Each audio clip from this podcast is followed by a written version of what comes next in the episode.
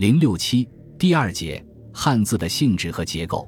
文字作为记录语言的符号体系，都是字形与字音、字义统一的符号体系。汉字的形、音、义的关系，基本上可以说是以表形为基础，以表意为主导，同时也兼有表音的因素。从殷商后期甲骨文的情况看，汉字用来记录语言的方法主要有三种：一种是纯粹表意的方法。即字形跟文字所代表的词只有意义上的联系，字形本身没有表音成分，它的读音要由所记录的词来确定，这就是我们平常说的表意字。初期的表意字大多是用具体的图形或抽象的图形来表示的，譬如我们祖先为了记录“鱼”这个词，就用简单的线条勾勒出鱼的轮廓，把鱼写作；为了记录“木”这个词，就把树的形象简化成。一些意义不好、太具体表示的，就用简单的刻画或象征的方法来表示，像简单的数字一、二、三、四用来表示，方、圆、以、零来表示。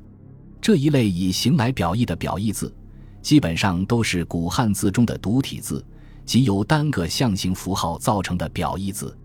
独体字是合体字的基础，有了独体字，才可能组合成意义更加复杂的字。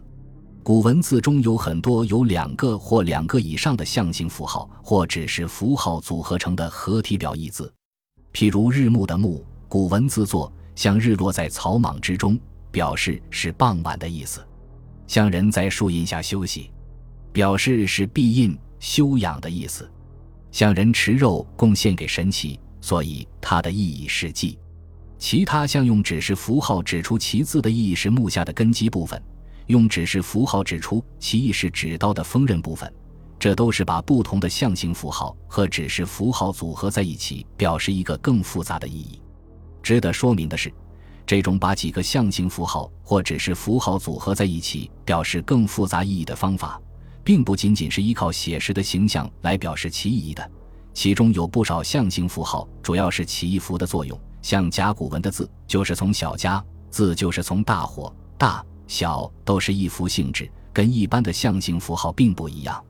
合体表意字拓宽了文字的使用范围。然而，语言中有一部分词无法用表形和表意的方法来表达。为了解决这个问题，我们的祖先采用了借字标音的办法，即利用现成的表意字去记录其他的同音词。这就是我国古代文字记录语言的第二种方法——假借。假借字是表音的因素。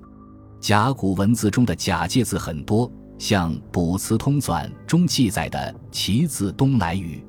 短短五个字的一句话，就有四个是假借字。其是簸箕的箕的本字，皆为表示疑问的语气词；字是鼻子的鼻的本字，皆为表示方位的介词；东是栋梁的栋的本字，皆为表示方位的名词；来时的本字，皆为动词来去之来。其余。像句首语气词为借短尾鸟总称的追为之，句中连词亦借腋下之腋的本字意为之，尸身自卫的我借行兵器的我为之，针补的针借顶耐的顶为之，都是讲假借的人经常举用的例子。假借方法的应用，大大提高了文字记录语言的能力，但假借字多起来以后，也会出现一些新问题。一是被假借的字本身有自己代表的词，二是被借用来记录同音或音近的词。一个字可用来代表几个同音词，容易引起词义的混乱。再则，早期表意字也存在着异形多用的现象，假借字过多会影响文字表达语言的明确性。为了克服这个矛盾，古人在充分发挥表意字优势的基础上，发明了在假借字。即标音符号上加注意符，或在表意字上加注音符的记录语言的方法，这就是古代文字记录语言的第三种方法——表意兼表音的形声字。形声字在假借字上加注意符，主要是表明该假借字的意义范围。像卜辞习见的表示作“明天讲的义”，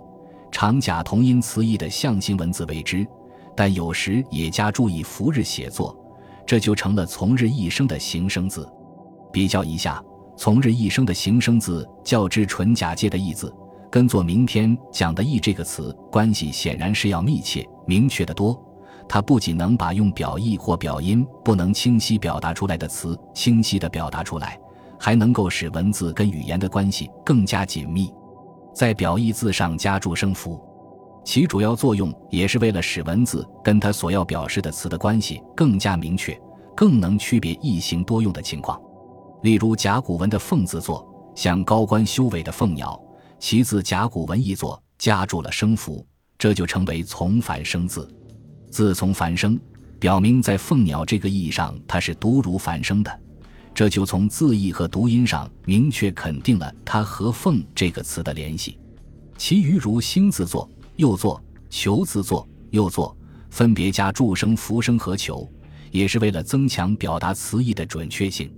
形声字的发明，大大提高了文字表达语言的明确性和广泛性，因而它也就成为汉字体系形成的决定步骤。汉语没有形态变化，古汉语的词汇又是以单音节为主。记录它的文字基本上是一字一音，这就是形声字极容易发挥它的特长，而成为汉字体系中最占优势的结构形式。因为汉字无论任何一个概念，不管是抽象概念还是具体概念，它都可以归属于一个意义范畴，而表音的声符完全不受意义的限制，任何一个字都可以找到一个音同或音近的字作声符，如是。大凡表意或表音不易清楚表达的词，即都可以借助形声字的结构去解决。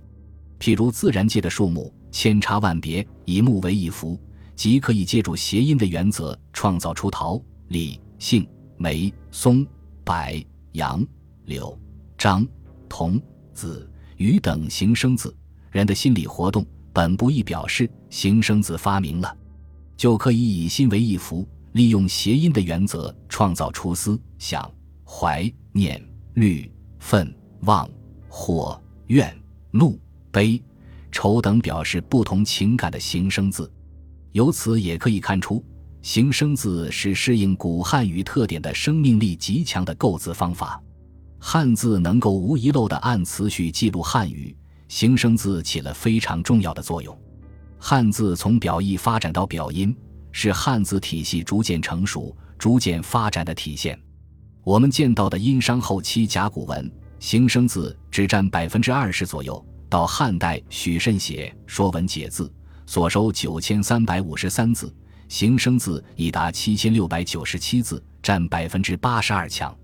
现行的汉字形声字则更占到百分之九十以上，